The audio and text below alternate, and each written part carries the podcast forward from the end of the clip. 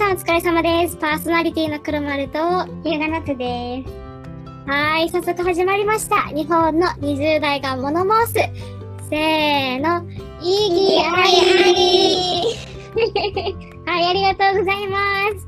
はい、今夜第3回目のテーマは、日本の就活に物申すというところで、私たち今日は2人ゲストをお迎えしてます。紹介お願いします。はい、本日のスペシャルゲストは、お風呂さんとバナナブレッドさんです。イエーイよろしくお願いします。お願いします。お願いします。えっと、お風呂さんは私たちの大学の先輩で、バナナブレッドさんは、まあ、同級生ということで。で、黒丸含め、私以外のね、お三方はみんな就活を終えて、就活先が決まっておめでとうございます。だからですね、あの、今回は、ちょっと、私あんまり語ることないかもしれないけど、お三方にいろいろお話を聞けたら幸いです。イェイ。えい、お願いします。お願いします。あ、じゃあまず、お風呂さん、早速、はい質問がはい。あるんですけれども、はい。っとはい。お風呂さんは、そうですね、就活を、あの、もう、結構前に終えられて、もう社会人として、もう活躍で、東京でバリバリ活躍されてると思うんですけれども、就活楽しかったですか？すげえざっくり質問した質問。え、楽しかった？確かに、あの、これトライ用だなと思って、就活をこの、はあの、人生の中でどういう風に見るかな、次第かなとも思うんですけど、まあ、楽しかったし、あの自分の人生を自分でこう変えていける一つのある意味プロセスだったから楽しかったけどでもやっぱりきつかった部分もあったしなんかもうちょっとうまくできたよなとかあのもうちょっとこうだったらよかったなって思う部分もあったっていうなんかねすごいミックスな時間でした。きつかったところと、じゃあ、もうあのその反対に、ここめっちゃ良かったなっていう部分ってちょっと一つずつ挙げてもらえたりしますか？あはい、ありがとうございます。あきつかったところって、あの、やっぱりなんかこう会社が求めてる人材の方にはまるっていうかそこに対して自分をプレゼンしていくみたいな、なんか途中からある意味なんかこう内定攻略ゲームみたいな感じになって自分を見失っちゃうみたいな経験がね なんかすごい黒丸さんうなずいちゃってますけどあったっていうのはすごいやっぱしんどかったなって思った時期ではあったなって思います。なんかこう自分を嘘で固めて彼らが求めてるものにをプレゼンすればするほどどんどん内定もらえちゃってでもなんかそれ自分がやりたいことと違うなみたいな。ところってすごい厳しいなっていう時期があったなっていうのが辛かったなっていうところと、まあ、あといくらこう企業研究してもやっぱりわかんないじゃん。本当のところ。蓋開けてみたらなんか結局まあ自分が今働いてるところもだけどやっぱ違うなって部分がたくさんあるからそこはなんか厳し厳しかったなって思いました。楽しかったところは、いろんな大人と会えるよねいろんな大人と会えるしいろんな大人がどんなこと考えてるかわかるからなんかちょっと満員電車とかでさみんな死にそうな顔してる大人はもしかしたらなんかいろいろ思ってるのかもしれないとか思うようになったし自分自身のなんか社会の捉え方ビジネスってこう回ってるんだとかこの企業とこの企業こういうふうに社会に対して働きかけてるんだとか分かるようになったのはすごい面白かったです。なるほど。世界を、世の中を見る視点が、あの、あるっていうのはすごく面白い体験ですね。いや、ありがとうございます。あ、ちなみに、あの、就活を終えられたバナナブレッドさん、いかがですか？これバナナブレッドさんにも同じ質問来るんですか？いや今のに付け足すことあります？なんかもう。あいやそんなことはないそんなことはない。あるはず。違う人間だから。その良かったとこと。悪かったとこ良かったとこは、まあ、自分は結構受けてる業界が特殊特殊だというかはい。うん。まあ、あのメディアなだったのでそれまでテレビで見てた人たちをこうインターンだったりまあ、面接の時もこううん。いらいらっしゃったりするので、あやっぱ来たんだここまでっていうその喜びみたいなのはシンプルにありましたね。でまあし辛かった部分はなんかこうどうしても時間がやっぱりかかっちゃうのでうん。他にもっとやりたいことがみんなあるけど、まあ、睡眠時間削ったりいろいろ、うんまあ犠牲にするものは、まあ、得るものもたくさんあるけど犠牲も多いのかなっていうふうには思います。確かに確かにね、そのなんか時間がかかるっていう面では、うん。そのやっぱ日本って新卒採用が結構重要で、大体そのうん。3年の終わりか4年の初めぐらいうんでみんな就活してるじゃないですか。でも学業とみんな並行してやってるから、なんだろう、すごく就活っててか邪魔くさいなってめっちゃ思うんですよね。勉強の邪魔みたいな。あと、まあ、うん。学校活動のわかる邪魔とか。わかる。わかるいやーでもなんか仕方ないっていうかねこの新新新卒文化を考えると、ポテンシャル採用ね。え確かに。このテーマで、まあ、多分この意義ありだから多分日本のその就活システムに、まあ、文句とか不満を言う会じゃないですか。と言いつつ私はがっつり日本式の就職活動をやってきたんでこれまでー、あなんかそのちょっと矛盾してるのかなっていうふうにもいやいやいやいや思ってます勝手に。なんかそのなんだろう。なんだかんだ言って結局黒いリクルートスーツ着て面接受けてるし、うある程度その型にはまった就職活動を私はし確か。にね。はい。確かに確かに、まあ、なんかそういう意味では私あの自分なんかねいろいろ言いつつも言うことはね確かに型にはまってたんですよ。なんか挑戦とかさ彼らが求めてるイノベーションとかさ 今まで結果を出すことやってきましたみたいな彼らが求めてることは言うんだけどでもなんか自分として結構私はあのあの外見外見に自分を出したい人だったので髪染めたまま全然受けてましたしあの黒いシャツとかあんま着たことなかったかも。あの、なんだろう、ちょっとあの、あのバナナブレッドさんの業界は本当にちょっと特殊かもしれないけど。特殊かもしれない。ちょっととそこはちょっと確かに特殊だ。そんな人はいないかもしれないけど結構あの紺のあの襟なしのブラウス着てで紺のジャケット着たりとかちょっと光沢があるジャケット着たりとかなんか自分が着て自分らしさが一番出るなっていうものを毎回着て面接に行ってたしなんかインターンとかも自分が好きなもの着てったからみんな黒い中でこれ政府のインターンだったんですけどあの普通になんか自分が好きなワンピース着て行ったりとか。でもなんかそこで人事の人に何もなんか言われなくなったん言われなかったしあの逆にそれで覚えてもらえてたりもしたからまあ、ある意味ちょっとこう日本の就活っていうのも変わってきているのかなっていうのは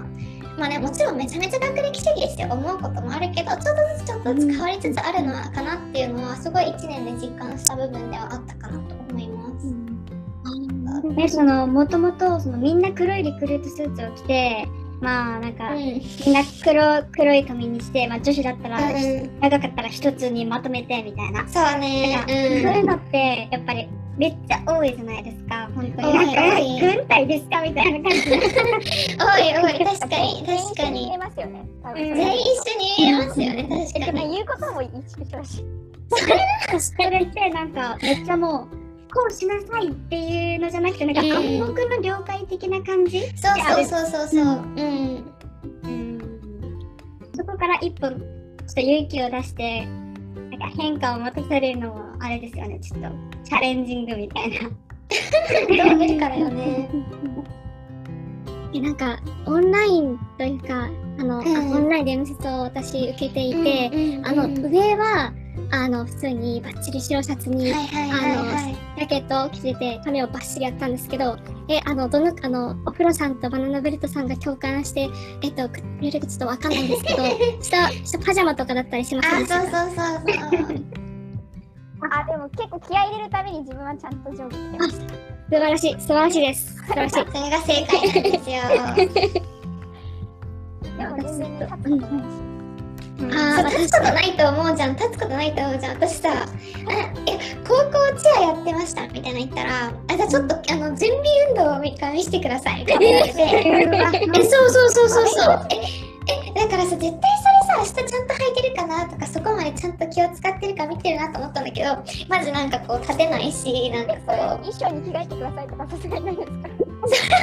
はないそれはないけどそれはなかった。それはなかった。それはなかったけど下がパジャマだったからなんかそういうの見られてるんだなと思って。え案の定あの合格あの面接合格しました。の通知と一緒に電話で人事にあの最終面接はちゃんとあの上下スーツでお願いしますって連絡があったからあなんか見てるところは見てるんだなと思って聞いてたけどね。あいや、もうすごい。ずっといつももう、下パジャマで、なんかブランケット引いて、あぐらかいてやってたんで、ちょっと足がつってたんですけど、ーえでも私はね、インターンの面接した時ね、めっちゃなんか、えなんか違うよと思ってたけど、下忘れてずっとジャージのままだったよ。まあ、リラックスはできますよね、そっちの方リラックスはできますよ。そのインターンの面接めっちゃ雑だったし、これもついてきて必要もなかった。え、なんかもう、あの、海外の、あの、あれな、企業で、なんか海外でのインターンのやつだったんですけど、なんか普通にめっちゃまず、あの、電波が悪いんですよ、向こうの。あああるあるですね。でも質問とかもあんまりされず、こっちから質問をいくつかして終わって、うんうんあ、採用みたいな。よかったじゃん。そうでした楽しインターンですからね。インターンね。え、そう、インターン、ね、私、そう、インターン、なんかね、こう、就活に物申すっていう、就活のシステムに物申したいことも確かにもちろんあるけど、んあの、そのインターンっていうか、その日本の中での就活の位置がやっぱ難しいかな。なんか3年になってさ、急に就活始めてももう無理じゃんみたいな。うん。やっぱ、まあ、私たちの大学が、まあ、ちょっと地方にあるからさこうずっと働きながら勉強っていうのはなかなか難しいと思うんだけどやっぱ東京の学生さんとかと、まあ、今社会人になって一緒に働くと皆さんさずっとずっと長期インターンしてるよね。1年生とか2年生の時から。ずっと長期インターンしててもうがっつり社員として、まあ、外資系の企業でずっと働いてたりとかするからなんかすごい自分のことを客観的に説明できる人がすごい多いなと思ってて。自分こういうことが好きでこういう環境の時にこういう力を発揮できるみたいな自分はこれは好きだけど多分これは仕事じゃなくて趣味の方がいいとかっていうのをなんか考えられるの力っていうのはすごいなと思って、まあ、全てのねその中央にいる学生がやってるわけではないんですけどなんか急にさそのリープが激しいから考えにくいなっていうのはすごい思ってた。特に私はもう大学院の進学ばっかり考えてて急にしあのあのなんだっけキャリア、あのさ就活しようってなったから結局なんかいっぱい調べたけど頭では分かってるけどやっぱりやってみたら違うなっていうの結構多かったなっていう印象はあったかも。だからね日向夏さんとか早めからインターンめちゃめちゃいいですよね。ちょっと就活やりたくなくて。卒業。なんかコロナで留学がちょっと、まあだんまあ、途中ですぐ終わったから、でもどうしても海外に行きたかったし、もうそもそもめっちゃなんか就活に対して超やる気がなかったんですよ。あーわかるででこのままなんか周りのなんだ流れに乗って行ってもちょっと就活失敗するだろうなと思って。で、うんもう思いっきりじゃあもう留学して好きなことしようと思って。あーいいと思うっていう感じですね。なんかやっぱコロナでもうしょうがなくやっぱ留学から帰ってきた人もすごい多いし行けない人も多いし、うんだからもうしょうがないから就活しようっていう人がやっぱ多い気がするんですよね。うん確かに。まあ、もちろんそれでこう自分の志望する、まあ、合うところが見つかるならいいけど見つかるならいいけどそうじゃなくてなんかこうなんとなくやっちゃうとうん。やっぱやる気もそうだしうん後々後悔するかなとは思うのでなんかそれだったら全然卒業を遅らせてて、まあ、もし可能ならその選択肢があるなら遅らせたりうん違うことやってからっていうのもありかなとは思いますね。そうです。皆さん、あれですよ、私、あの、があの成績が悪くて、あの、留年するんじゃなくて、休学ですからね。そうだね。なんか結構さ、確かにそれあるかも。なんか休学に対するイイメージってどうなんだろう、人事のっていうのは結構思って思うな。あのポジティなんかポジティブに休学する人最近すごい増えてるじゃん。特に私たちの大学とかってやりたいことがあって1年休むとか多いんだけど、なんかまだまだやっぱり人事、私のインターン先、まあ、コンサルでインターンしたんだけど、コンサルでインターンしてた人事の人とかと話しても、よくやっぱ新卒採用で休学っていうのをこう散見するけど、これってどういうこれはどう捉えたらいいんだろうっていうかこれは何のどういう意味の留学だったんだろうとかやっぱ結構思うみたいなことをたまたま昨日ね話す機会があって言っていらっしゃって、そっかーっていう。うん。じゃあ若干ネガティブに捉えられるかもしれない。そうだね。なんかやったことこれをやりましたみたいなのがすごいポジティブに言えるんだったらめちゃめちゃいいいよく捉えられるでもなんかさ本人としてやりたいことを探して1年として使っても全然いいと思うんだけどやっぱ人事として何かさやりましたって言ってもらうんだったら休学の意味もわかるけどみたいな。そうじゃなかったら休学ってなんなんでやってんのみたいな話をされててさああやっぱそうなっちゃうのかなーっていうのは昨日思こっちの勝手じゃないって感じ。ね、社会人になったら給食とかできないですもんね。その。うん。そう給食とかできないからねそうね。なんかやっぱ社会人の物差しで学生時代を見られるっていうのは仕方ないのかもしれないけどね。確かに確かに。なんか、この間、ポッドキャストで、えっと、うんうん。たまたまそのボスキャリで出に出展している企業で人事をしてた人うんうん。が話したんですけど、面白い。なんか、その人が言うには、やっぱりその、面接で話すときに、その、うん。その学生が今まで経験してきたこと、例えばクラブ活動だったり、ボランティアだったり、またはチャリで日本一周だったり、うんなんそういう自分が本当にやりたい活動をしている学生の方がやっぱり GPA あだけが高かったりとか、なんか勉強にしか力を入れてない学生よりかは、やっぱりすごく魅力、あの、人間的に魅力的に見えるっていうことを言ってたんですけですよ。だから、なんなんでしょう。やっぱりそういうふうに考えてくれる人事の人がもっと、やっぱ難しいとは思うんですけど、あの、広まる、広まるっていうか、あの、そういう考え方が一般的になったらもっとやりやすいですよね。なんか、就活自体も。確かに確かにそうだねいろんな方いらっしゃいますもんね、本当。本当にいろんな方いらっしゃいますね年齢も。もう本当に直感で決めるっていう人事の映画ね。この人と働きたいわっていう言葉にはできないけどちょっと俺一緒に働いてるわっていう。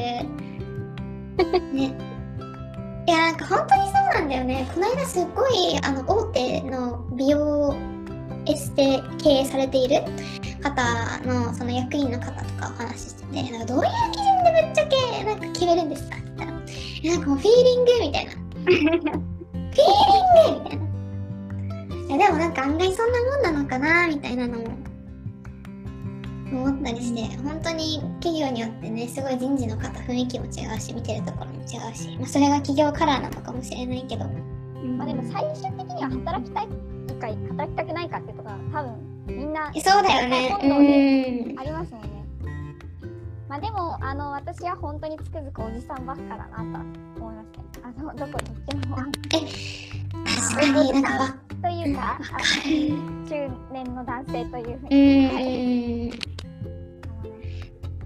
なんかさ学校でもえこれはねなんかキャリアセンターがなんとかでもこれ言いたくないんですけど私も。でもやっぱりよく言われるじゃないですか。なんかよ絶対に質問しちゃダメな事項みたいなんでさ男女平等について最初から聞くとかそのなんかしゃなんか社会なんか社会福祉じゃないけど社会なんだっけ？あ、福利厚生です。そうです、そうです。ざっくり構成でこう何年育休取れますかとか、そういうこと聞くのは印象が悪くなるからやめましょうみたいな。へええ。ー、やば。いや、それはなんかもう、やばいですね。めっちゃ就活の闇を感じた、今。いやでもさ、でも実際ほんとさ、あのバナナブレッドちゃんが言ったの本当にそうで、私、女性の人事で面接したのっても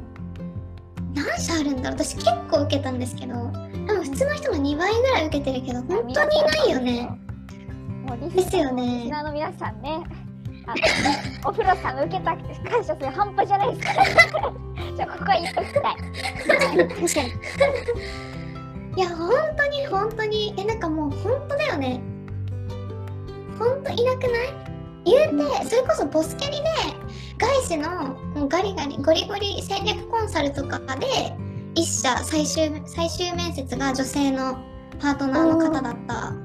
そうシカゴにいらっしゃるシカゴから来られたアメリカ人の方だったから。でもそれ以外はもう本当人事部長。えも頭の中を見ますけど窓口は女性だけど面接される方みんななんか男性じゃない？え、なんかもう、国は SDG とか、そういうなんか掲げてるけど、結局、えー何も改革されてないんですね。内部っていうか、もうちょっと細かい部分で言えば。うんなんか生産どうやってこう生産性っていうか効率化していくかっていうところに尽きると思うんだけどな効率上げていくかみたいな。やっぱさそのもしかしたら女性は子供を産むかもしれないからみたいな結婚してなんとかするかもしれないからみたいなそのリスクを引いてやっぱり女性を上に出さないとかさコロナでさ女性は取りにくくなりましたっていうのを言われたじゃん。え言われなかった？めっちゃ言われました。言われたよね。はい。えー、えコロナで女性を取らない傾向にあるのでみたいな。もう皆さんは絶対にそういう質問はせずにあの何でも頑張りますって言いなさいってていう一言が最初に私たちはあったんだよね。でもさそれ従来の働き方だったらそうかもしんないけどもうちょっと業務効率化できることっていろいろあると思うんだよね。効率化すればもうちょっとなんかこうフレキシブルに他のことできることも増えて絶対にその場にいないといけない会社にいないといけないからそしたら男性じゃないといけないからとかってなくなると思うんだけどね。なんか考えられないのかなと思ったりする。うん。実際お風呂さんの職場ってあの同期って男女比どれくらいなんですか、さすがにねそこはちゃんとしててあの五分五分です。あ五分五分。全くの五分五分。うん。でもやっぱ上に行けば行くほどちょっと女性の比率は少なくなってくる比率はもうやめるかな。あやめる。あうん。やめるだしえっとでも一応その一番上に立っている人たちの中、まあ、いる中ではえっとね1人だけ女性って感じかな。あと5人か4人は男性なんだけど1人だけ一番偉い具みたいなところ役席に1人は女性がいるっていう感じでです。でも全然結構なんかこうリベラルな方であの私の会あの私の組織を見てみれば 見てみればっていうか 政府系政府の国の組織であるのに結構あの30代の方とかがあの自分でこうデータ分析してここは違うと思うとか国としてこういうふうにやっていくべきだと思うとかって上の方の役席の方に進言したりとかっていうのも結構あったりとかするからもともと海外志向の人が強いし同期もねとね日本にしか住んだことない人って多分1人か2人かしかいないぐらいかなりあの海外志向のちょっと特殊な感じなのでそこはねなあのあんまり感じられないかなとは思うんだけどでも私も結構その他コンサルとかコンサルとかさ商社とか金融とか結構あのゴリゴリやります。もういくらでも働きますって。あとベンチャーとかあったから。まあそうだよね。うん。バナナブレッドさんとかどう？まだあんまり見てないか周りの様子を。そうですね。まあ自分結構でもそのなんだろう、えー、組織の中で結構上上というかもう活躍されてる、うんうん。本当のその会社の顔みたいな女性の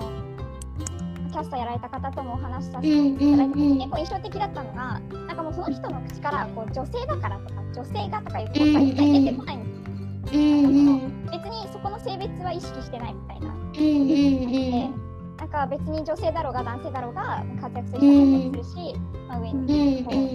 ねやりたい仕事やってくる人は、うん。その道を行くっていうのが、うん。結構なん。か自分の励みになったというか、女性だからとか、女性がっていうことは関う係なく、ねまあ、できる人がやるってういう、ん。まあ、すごい正しい1人でも2人でも会社にいるのは大きいのかなとは思いました。うん正しいですね正しいですよ現実入社したらちょっといろいろねこう現実問題に付き合ったらとは思うんです、もちろん。いや、大丈夫ですよ、バナナブレッドさんなら。笑顔と笑顔と笑顔とやる気とやってやるぞと。ななんでですか？っていけると思うから。ね、でも地方なんですよ、最初。言ってたね。な何年だっけ？あなんかまあ、人それぞれですね。少なくとも5年はいると思います、えー。遊びに行くわ。いや、来てください、本当に。いや、私も行きますよ。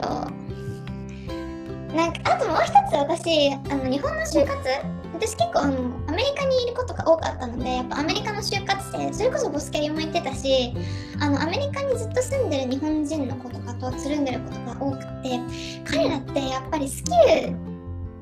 キルなんか新卒採用って概念がないからスキルを伸ばしていくじゃん。なんかもう一生懸命自分は IT 系の企業に採用されるために1年生2年生でもうコンピューターエンジニアリングめちゃめちゃ頑張ってみたいな。プログラミングできるようになってそこでインターンしに行ってあやっぱちょっとこのキャリア違うなと思って今度はこうなんかこうシステムをのセキュリティの方に行ってみてあここだなと思ったらいろいろインターンしていってでそこから就職につなげるみたいなうん、なんかそういう働き方ってすごいいいなっていうか、あの日本にあっても最近さ職種別採用っていうのがちょっと増えてきたけど、でもまあ言うて職種別採用のポテンシャル採用みたいなあなたはマーケターとして働くよ。でもマーケティングのスキルが中途みたいに中途さんみたいにあるわけじゃなくて、まあ、ポテンシャルとして採用しますよっていうのが今まあ普通にあると思うんだけどそうじゃなくてアメリカみたいにもうスキルセットベースでの採用っていうのもあっていいんじゃないかなっていうふうには結構思うかも。でなんか日本って一生懸命大学で勉強してなんかいいと思うんですよ。一生懸命大学したことと全く違うことをするっていうのは本当にそれはめちゃめちゃただいいと思ってるし多分自分の身の回りで自分がどういう時に頑張れるかっていうのをベースで今結構就活をしてる人とか結構多いんじゃないかなと思うんだけど私も結構そういう感じ。みんなとチームワークがとかこういうあ熱の高い人がいるところで頑張れてみたいな、まあ、そういう条件ベースで結構あの働きに行く人も多いと思うんだけど、まあ、それこそバナナブレッドさんみたいに学問的興味があってそこからまあ、つながってるとか、まあ、たまたま僕は2人とも、まあ、そんな感じの毛が強いけど 大学で勉強してた国際関係学をそのまま、まあ、実社会でみたいな。あの見てみたいって私の場合はそうだったんだけどなんかそういうのが選択肢としてもっと増えてもいいんじゃないかなって思うかな。ってマーケティング実際に学校でやっててみたいな。もうそのスキルセットを生かした就職とかっていうのがもっともっとあってもなんかその方がミスマッチと職場のミスマッチって起こりにくいんじゃないかなって思ったりもするけどどうだろう。どどうなんだろうね。結構そうだよね。日本にいれば何でも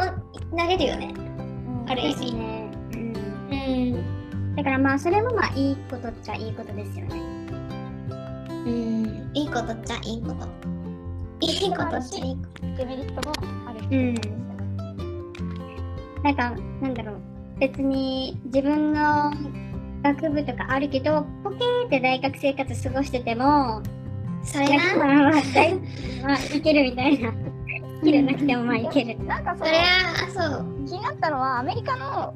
高校生とかって、うん高校生のうちから自分は大体こういう道に進みたくてだからこの学部を選ぶっていう感じで考えてるんです。か、うん、あそうそういうなんか全くそういうわけでもないと思うけどでも結構学問コンテストとか結構頻繁にあるじゃん。るんですよ。なんか日本とかも総文祭とか、まあ、学園祭とかあると思うんだけど結構なんかそれ別のそのそのなんだろうコンピュータープログラミングの州大会とかなんかアートの州大会スピーチの州大会とかで結構頻繁にコンテストがあってでそれで勝ち進むとやっぱ奨学金がもらえたりとかするわけで。えなんかこう自分の得意なことさいろいろやっていく中で探していく人が多いのかなっていうふうに思うかな私のホストシスターとかは、まあ、本当にいろいろやってたんだけどスポーツでチアとかもやってたしいろいろ演劇もやったりしたけどスピーチでやっぱり毎回毎回いい賞もらっててそれで奨学金もらって大学に行ってるからやっぱりそうするとなんか自分がそれが好きになってくるみたいな感じでスピーチコミュニケーションメジャーあの専攻今2回生でやってるっていう感じかも。って「青春」とかタピオカ飲んでるだけじゃダメだ あそれ 待ってちょっとそれなそれがさちょっと田舎ではなかったからちょっと今からやるしかないか社会人1年社会人1年目と、え、こう終わっていいこれ。もうこれも終わりました。レコーディング切りましょうか。あ、じゃあ、締め締め、お願いしす。ます。お願いします。それでは今日はこの辺でチャンネル登録、高評価お願いします。また次回お会いしましょう。チャオじゃあ、ありがとうありがとうございます。はい、皆さんお疲れ様です。